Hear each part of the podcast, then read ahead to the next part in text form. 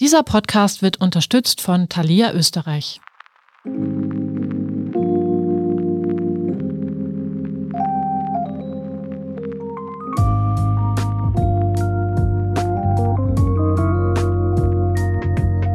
Hallo und willkommen zu Feierabend, dem Standard-Podcast mit Prominenten. Ich bin Anne Feldkamp.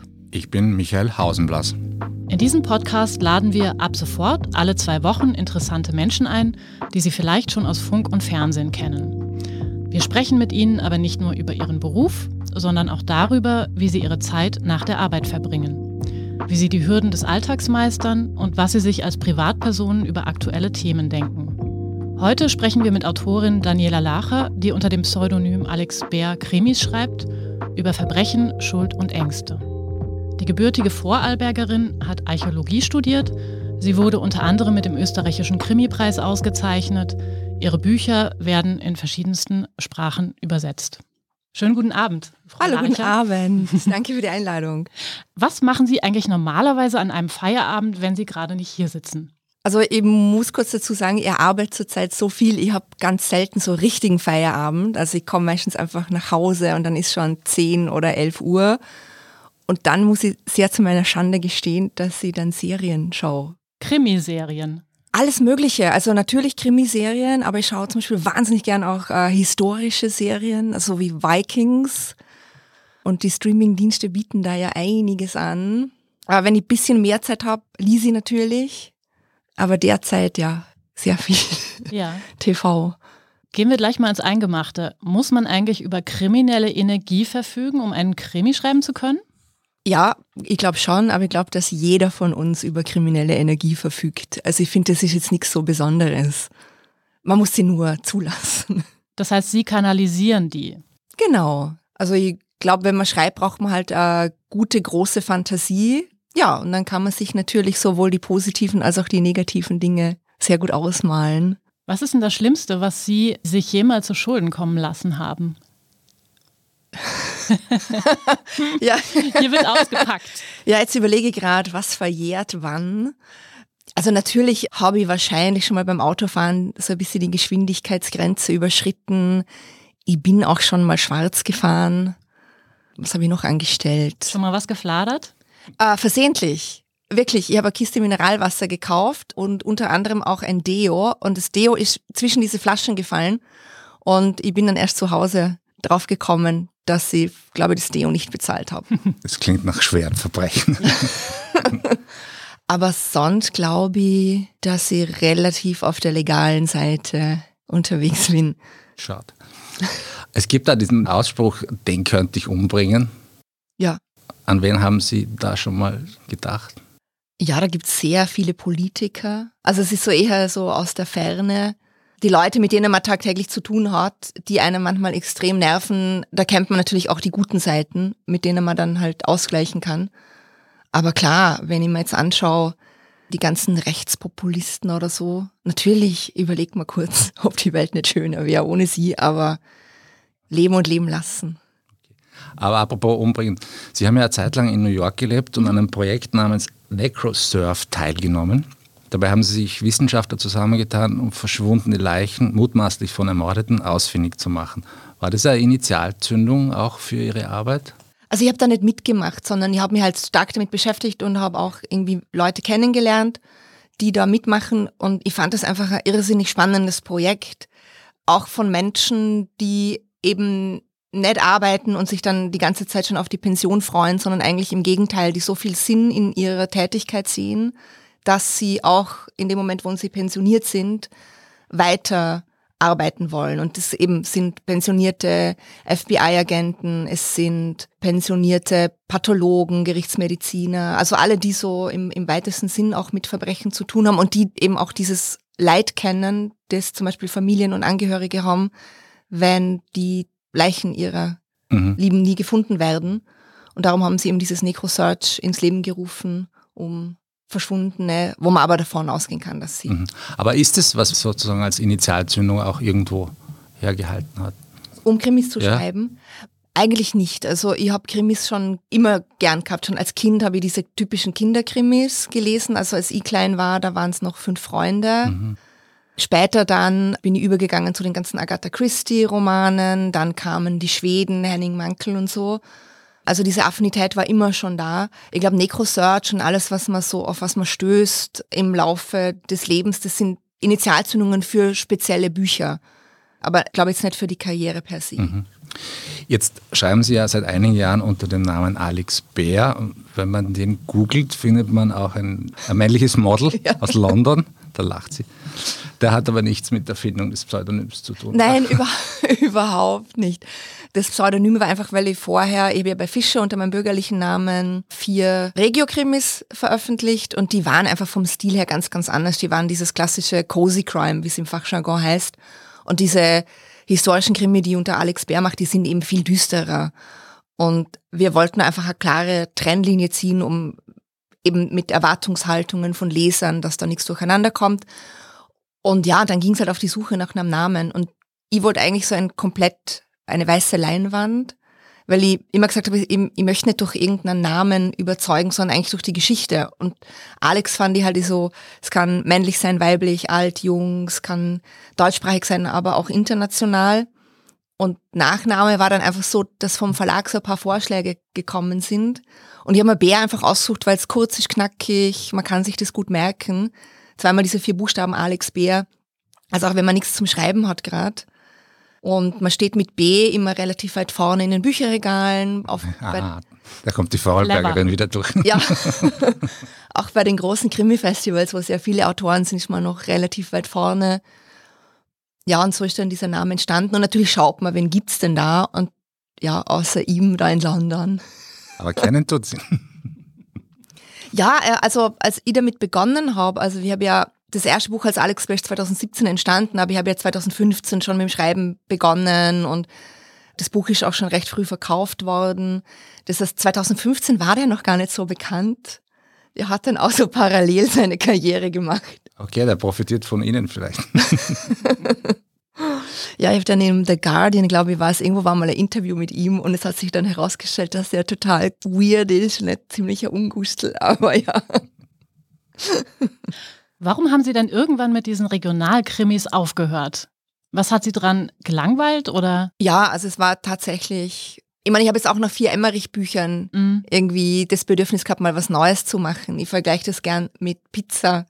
Ich liebe Pizza und kann es auch eine Zeit lang jeden Abend essen, aber nach einer gewissen Zeit kommt einfach der Moment, wo man sagt, ich möchte auch wieder mal was anderes, weil man beschäftigt sich ja wirklich intensiv und viel dann mit diesen Geschichten und mit diesen Charakteren.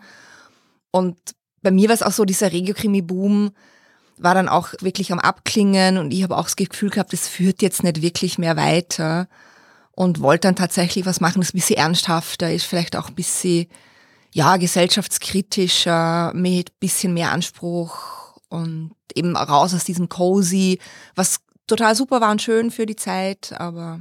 Ja, nun spielen ja Ihre Krimis in der Zwischenkriegszeit oder während der mhm. Nazizeit.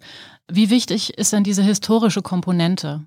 Ich finde total. Mhm. Also erstens, ich komme ja aus dem historischen Bereich, ich habe Frühgeschichte studiert, was jetzt zwar nicht ganz diese Zeit abdeckt, aber so die Liebe für Geschichte ist auf jeden Fall da. Und ich liebe es, so im Archiv zu sein und ja, so in dieses Alltagsleben der Menschen damals einzutauchen, diese kleinen Details rauszufinden. Also wie war das, was haben die gegessen? Wie haben die gewaschen, wie haben, hat einfach dieses, dieser ganz banale Alltag ausgeschaut. Und ich glaube schon, dass man diese Liebe dazu braucht, um da so was richtig, richtig Gutes draus zu machen. Und ja, also mir macht es riesen, riesen Spaß. Und das sieht ja konkret bei Ihnen so aus, dass Sie sich tatsächlich in Bibliotheken setzen. Mhm. Ich stelle mir das so vor, Sie laufen morgens in eine Bibliothek, wälzen dann stundenlang irgendwelche Zeitschriften, Zeitungen, Bücher. Mhm und abends dann ist das Werk getan oder wie, wie sieht so ein Tag bei Ihnen aus? Also wenn ich in dieser Recherchephase bin, dann ist es tatsächlich so. Also ich bin in der österreichischen Nationalbibliothek, die hat Montag bis Sonntag 9 bis 21 Uhr offen. Und die machen es einem auch einfach dort. Also man kann wirklich gut diese ganze Zeit dort sein, weil es ist einfach wahnsinnig schön. Man hat einen Ausblick auf den Burggarten. Alle Mitarbeiter sind irrsinnig freundlich. Man kriegt alles, was man braucht, wahnsinnig schnell. Also wird ganz schnell ausgehoben. Man hat auch Online-Zugang auf ganz viele Medien, wie zum Beispiel im Anno auf die ganzen Zeitungen und Zeitschriften. Es ist immer die perfekte Temperatur, finde ich. Ich liebe es im Sommer, wenn es draußen wahnsinnig heiß ist, ist innen super gut gekühlt. Es gibt auch so eine Anlage, die für ordentliche Luftfeuchtigkeit sorgt. Also es ist wirklich toll da drinnen. Ich bin ein riesen, riesen Fan und wir nicht müde, die Nationalbibliothek zu preisen. Und die kennen Sie mittlerweile auch? Ich glaube schon. Also wissen, ich weiß nicht, ob die wissen, dass ich Alex Bär bin, aber sie kennen mich auf jeden Fall, weil ich halt sehr oft dort bin. Nun ist ja der Krimimarkt heiß umkämpft. Wie behauptet man sich da? Ich glaube eben, dass zum Beispiel die historische Komponente da sehr viel ausmacht, weil man einfach durch diese Zeit schon so ein bisschen raussticht. Weil natürlich der größte Teil aller Krimis, auch wenn die aus dem Ausland kommen und in verschiedenen Städten spielen, sind doch zeitgenössisch. Und damals, als ich begonnen habe mit dieser Zwischenkriegszeit, gab es kaum jemand, der Wien 1919 zum Beispiel bedient hat. Und da hat man einfach durch diese Zeit sich schon hervorheben können. Und das ist nach wie vor auch so mein Anspruch, dass ich bin jetzt gerade auch so am, am neue Projekte auf Bahn bringen, dass ich wirklich ganz konkret schaue, dass ich eben Orte und Zeiten finde, die noch niemand bearbeitet hat. Sie sind ja wahnsinnig fleißig. Ja. Also es sind sehr viele Bücher in den letzten Jahren von mhm. Ihnen erschienen. Wie viele Krimis muss man denn im Jahr schreiben, um die Fans bei der Stange zu halten? Also eines sollte, glaube ich, schon. Wenn man ich das mein, nicht schafft, was also ich glaube, ich habe mir mittlerweile doch eine sehr treue Leserschaft erarbeitet, die mittlerweile auch ein bisschen großzügig ist und auch vielleicht ein bisschen länger wartet. Aber wenn es nach den Fans geht, natürlich möchten die gern am liebsten zwei oder drei im Jahr. Aber man muss natürlich als Autor, Autorin auch die Qualität liefern und es geht dann halt ab, einem, ab einer gewissen Stückzahl, finde ich nicht mehr. Mhm. Ganz knallharte Fragen. Wie viele Bücher haben Sie denn bislang verkauft? Das ist eine gute Frage. Ich schaue mir nämlich meine Abrechnungen nicht an. Dann läuft's gut. Das äh, muss man sich leisten können. Ja, es ist so, die, meine Abrechnungen gehen an meinen Literaturagenten. Die kommen zweimal im Jahr und der ruft dann immer nur an und sagt, alles ist gut oder es könnte besser sein, weil er eben weiß, also mir macht das nervös. Mhm. Vor allem, ich kann mit so Zahlen ja oft auch nichts anfangen. Also würde ich mir jetzt diese Zahlen anschauen, ich könnte sie ja theoretisch, mein Verlag hat ja auch sogar so ein Computersystem, wo man sich als Autor einloggen könnte und tagaktuell abfragen. Und ich gesagt, gibt's mal alles nur diese Zugangsdaten nicht. Weil eben, da kommt dann wieder die Vorarlbergerin durch. Ich will jeden Tag nur Zahlen analysieren, anstatt mich aufs Schreiben zu konzentrieren. Und eben, man kann auch mit so einer Zahl, ich habe ja keine Relation. Mhm. Also was bedeutet 10.000, was bedeutet 100.000? Aber wenn ich jetzt Ihren Roman, ich meine, weil ich habe ihn jetzt vor ein paar Tagen gekauft, Ihren mhm. letzten, für knapp 17 Euro kaufe. Wie viel Geld verdienen Sie so an, an so einem Buch? Weniger als man denkt. Also wenn man jetzt halt anfängt, also das 17. Das muss unter Wölfen gewesen sein, das Quality Paperback, da geht natürlich die Umsatzsteuer wird abgezogen. Dann gehen, je nachdem, wo man es gekauft hat, zwischen 40 und 50 weg für den Buchhandel. Der Verlag nimmt natürlich auch noch ein großes Stück sich, weil die natürlich Lektorat, Druck, den Grafiker das Cover macht, Marketingabteilung, Presseabteilung und so weiter finanzieren. Und von dem, was ich dann kriege, kriegt natürlich meine Literaturagentur noch ihre Prozente und von dem bisschen, was dann übrig bleibt, kommt die Sozialversicherung und dann kommt die Steuer. Ja, also man muss schon einige Stück verkaufen, um davon leben zu können. Ich traue mich trotzdem zu fragen, kann man denn damit reich werden? Natürlich aber man kann auch bitterarm werden. Also das ist ja dieses Schöne und Beängstigende am Schreiben wirtschaftlich. Es gibt halt nach oben keine Grenze, es gibt aber auch nach unten keine. Es ist halt oft schwierig, wenn man sich so überlegt, so von wegen Investitionen tätigen, wo man halt weiß, okay, ich kann gewisse Dinge kann ich mir leisten dieses Jahr, aber ich weiß halt nicht, wie viel muss ich auf die Seite legen fürs kommende Jahr, weil ich kann ja nächstes Jahr Millionärin sein, aber ich kann halt auch ein Sozialfall sein. Ein bisschen ein Glücksspiel. Absolut. Mhm. Frau Lacher, wie gehen Sie mit negativen Kritiken um? Oh Gott, ja. Apropos Leute, die man umbringen möchte. Ja, ja. Ah, okay. da, Jetzt haben wir es. ja, es ist schwierig. Also natürlich ist hart, weil man steckt in die Bücher ja ganz viel Zeit und Liebe und Energie und Herzblut. Und es gibt, finde ich, die professionelle Kritik, also die man eben zum Beispiel von Journalisten oft kriegt, damit kann ich, glaube ich, recht gut umgehen, weil ich das Gefühl habe, da geht's nicht nur um Befindlichkeit, sondern das sind doch Leute, die auch Sachen gut beurteilen können. Also die unterscheiden können zwischen schlecht gemacht, schlechtes Handwerk, schlecht recherchiert und einfach nicht mein Geschmack. Und da kommt meistens eh sehr differenziert und sehr, ja, auch begründet, wenn Kritik kommt. Während halt Leser oft, ja, keine Ahnung, manchmal hat man das Gefühl, hat jemand einen schlechten Tag gehabt oder jemand ist einfach frustriert und ja, hat mein Buch zur falschen Zeit in die Finger bekommen und ist jetzt irgendwie so der Punching Ball. Und mhm. Natürlich ist es immer schwierig, weil gerade so auf Amazon und Thalia und ja, sind die Kritiken natürlich öffentlich einsehbar. Leute informieren sich natürlich, bevor sie ihr Buch kaufen.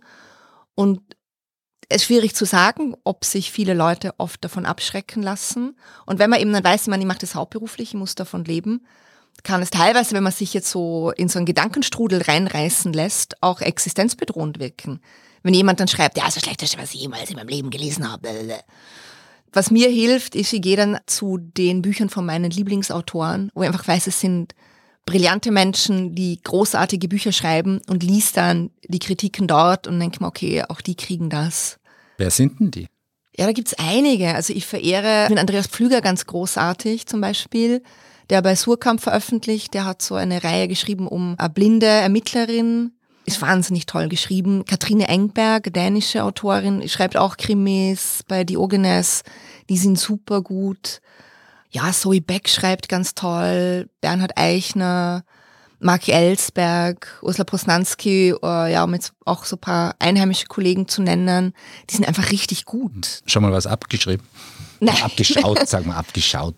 Nein, die machen, also ich probiere tatsächlich, wenn ich in meiner Schreibphase bin, zum Beispiel nichts Historisches zu lesen. Ich lese dann wirklich bewusst nichts von Volker Kutscher oder so, weil ich eben Angst habe, dass vielleicht unbewusst irgendwas mit einfließt. Und da bin ich dann zum Beispiel eben bei solchen Kollegen auf der sicheren Seite, weil zum Beispiel Marke Ellsberg schreibt halt diese Wissenschaftsthriller. Da weiß sie einfach, das ist so weit weg von dem, was ich mache, dass es einfach unmöglich sein wird, dass da was einfließt. Haben Sie schon mal daran gedacht, irgendwie das Genre zu wechseln und einen, sagen wir, einen Liebesroman zu schreiben oder müsste dann auch wieder jemand abgemurkst werden am Ende? Oder? Ich glaube, das könnte ich gar nicht. Also ihr Liebesroman, ich wüsste gar nicht, wie ich anfangen soll oder wie man das angeht. So, ich glaube, da fehlt mir das Händchen und das Gespür.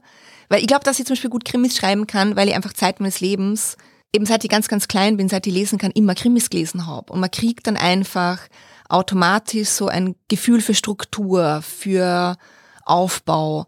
Und dadurch, dass ich nie wirklich Liebesromane gelesen habe, fehlt mir einfach dieses, dieses Gefühl. Mhm. Der prominenteste Auftritt von Krimi-Geschichten ist ja wahrscheinlich am Sonntagabend der Tatort. Mhm. Schauen Sie den? Nicht mehr, aber einfach, weil ich keinen Fernseher mehr habe. Also ich habe noch Streamingdienst, aber so klassisches Fernsehen nicht mehr. Ich meine, ich weiß, man kann es nachschauen, irgendwie in der Mediathek. Aber da fehlt momentan einfach die Zeit. Lieber Vikings. Lieber Vikings, ja. okay, wovor sich Daniela Lach fürchtet, darüber sprechen wir nach dieser kurzen Werbepause.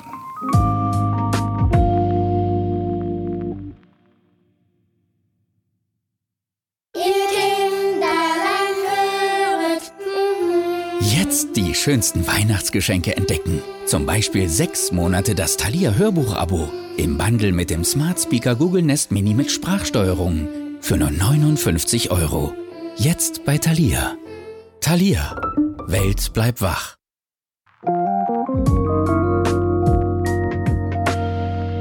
Wir sind zurück mit Daniela Larcher. Sagen Sie mal, Frau Larcher, warum sind denn eigentlich die Ermittler in Ihren Romanen Männer?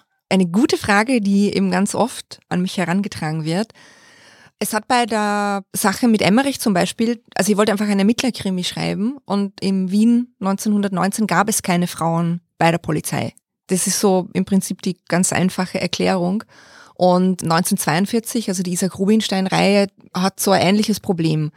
Nämlich, dass es einfach in der Nazi-Zeit war das noch viel rückständiger als in der Zwischenkriegszeit. Frauen hat man einfach wirklich als Mutter, Hausfrau ganz klar hinter den Herd wieder geschickt oder eben als Telefonistin und so weiter eingesetzt, aber bei der Gestapo oder bei der Polizei gab es einfach keine Frauen. Und gerade bei der Isaac Rubinstein-Reihe war die ganze Prämisse sowieso schon sehr gewagt.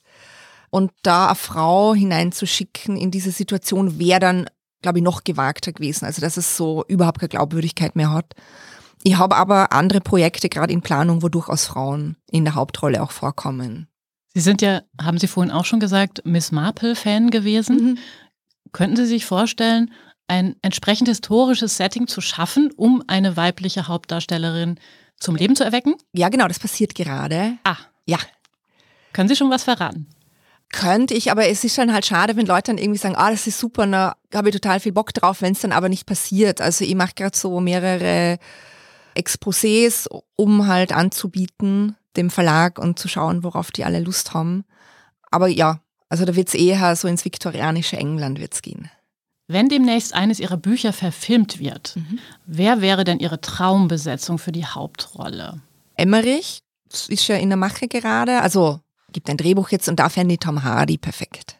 Ah, ich dachte schon Cornelius Obonia, der auch irgendwie für Sie gelesen hat, eventuell. Ja, also sollte es jetzt eine rein nationale Verfilmung werden, fände ich, dass er sicher gut reinpassen würde in die Rolle. Also weil er kennt ja auch den Ermittler eben dadurch, dass er ihn schon eingesprochen hat. Andererseits hat er ja gerade den Gasperlmeier gespielt bei der Verfilmung für Servus TV vom Herrn Dutzler. Tolle Rolle, tolle Buchserie wo es dann halt schwierig oft wird, weil man eben gerade krimimäßig mit dem Gesicht und mit dem Schauspieler dann ganz klar diese eine Rolle und der Gaspar Meyer hat natürlich total viel Potenzial, auch so ein Kultcharakter zu werden im Fernsehen. Und ja, aber trotzdem, also würde ich auf gar keinen Fall ausschließen. Ich meine, ist toll. Und wenn man jetzt so international denkt, mhm. Brad Pitt? Nö, also international dann lieber Tom Hardy. okay, Tom Hardy ist gebucht. Ja. Er weiß noch nichts von seinem Glück, aber. Ich habe mich als Kind immer vor der Fernsehsendung Aktenzeichen XY gefürchtet. Sie auch. Ja, willkommen im Club. also ich habe das so, so klassisch, irgendwie hat man, wir haben das gar nicht schauen dürfen. Und natürlich, wenn die Eltern nicht da waren, heimlich, heimlich Fernsehen angestellt und dann, ja. Waren Sie ein Kind, das zu Mama unter die Decke gekrochen ist, wenn sie sich gefürchtet hat? Waren Sie ein ängstliches Kind? Wir sind sicher nicht bei den Eltern unter die Decke gekrochen. Ängstlich weiß sie nicht. Ähm, ich meine, ich war sehr etepetete, glaube ich, als Kind, aber ängstlich, glaube ich, weniger. Und heute, wofür fürchten Sie sich heute? Ich habe ziemliche Höhenangst, finde ich wahnsinnig unangenehm und ich fühle mich auch sehr unwohl in offenem Wasser.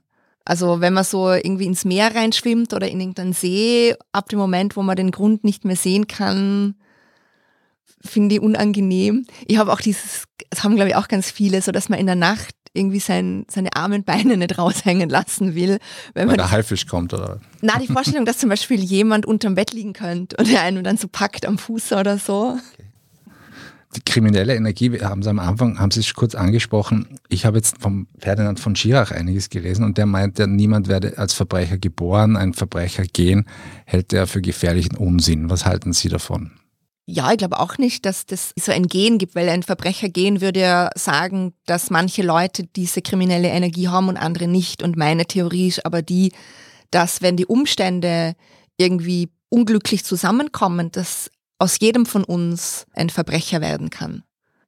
Und dass das aber nicht angeboren oder unbedingt anerzogen auch ist, sondern wie gesagt, also da gibt's ja ganz viele Beispiele von Eltern, was würden die tun, um ihre Kinder zu beschützen. Ich glaube, da würden sehr viele Menschen sehr weit gehen.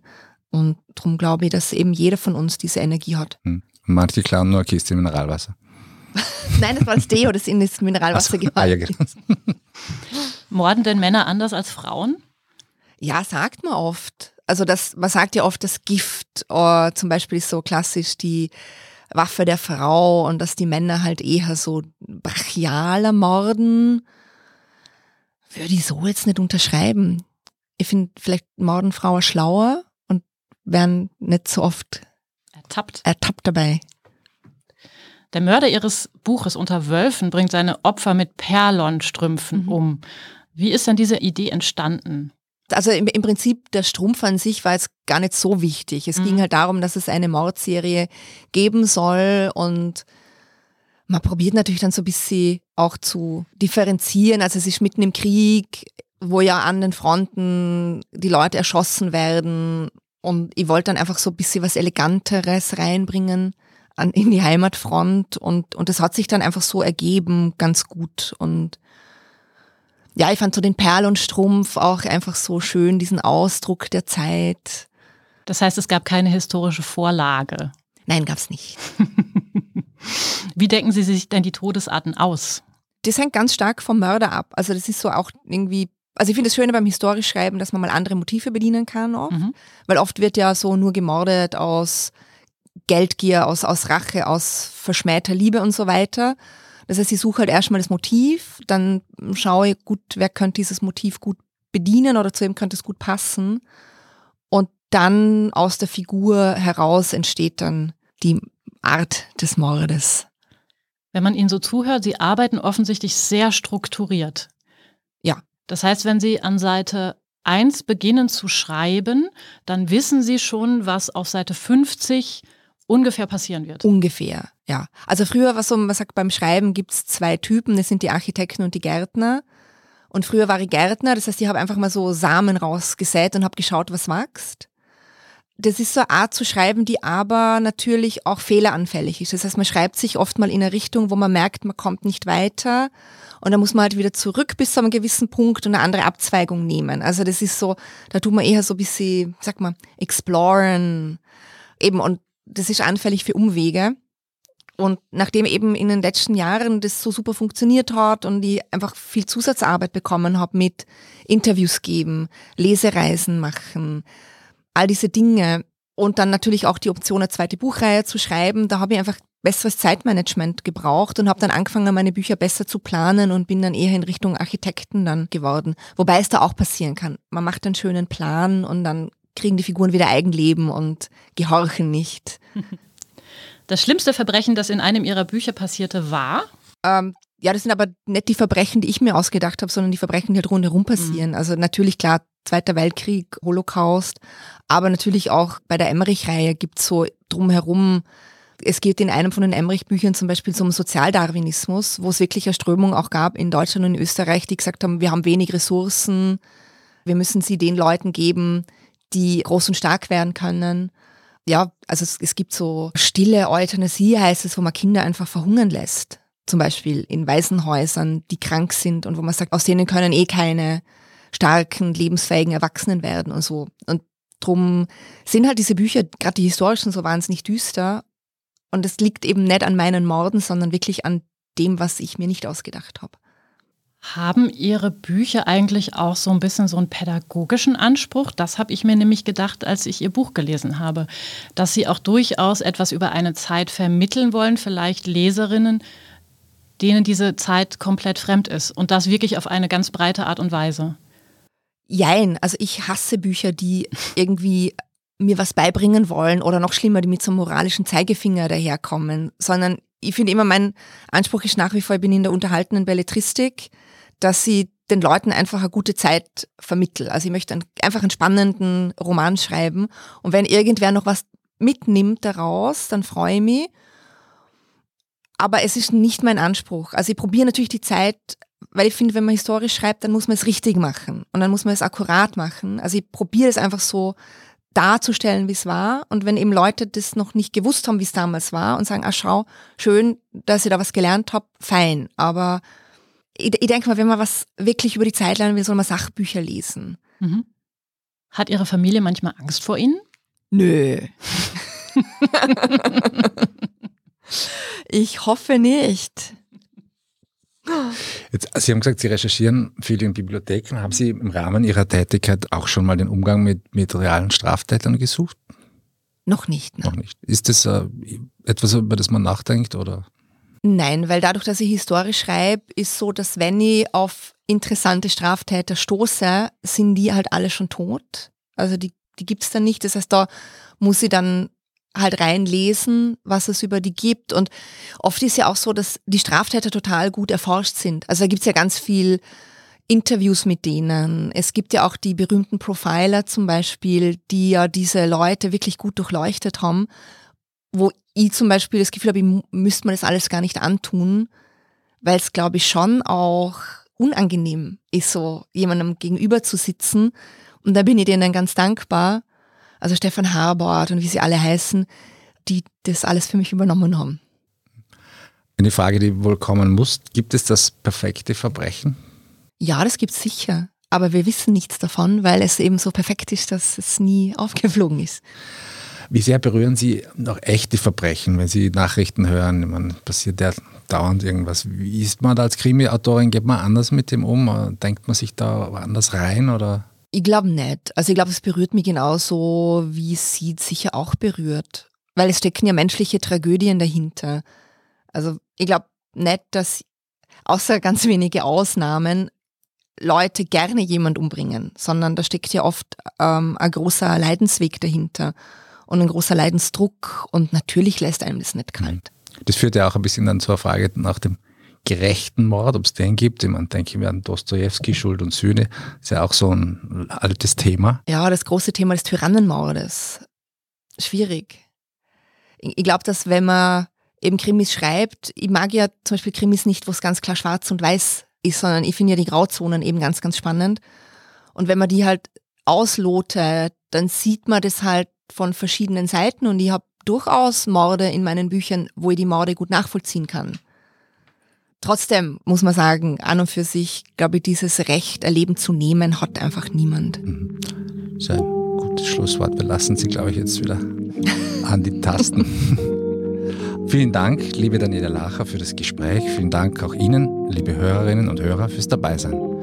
Wenn Sie auch unsere nächsten Folgen nicht verpassen wollen, abonnieren Sie uns am besten bei Apple Podcasts oder Spotify. Unterstützen können Sie uns mit einer 5-Sterne-Bewertung. Das war Feierabend, der Standard-Podcast mit Prominenten. Tschüss und ciao.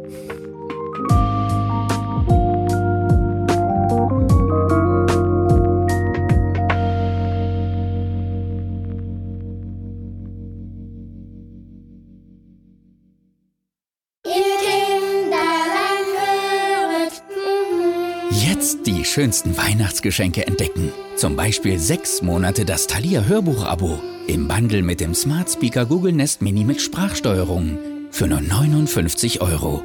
Jetzt bei Thalia. Thalia. Welt bleibt wach.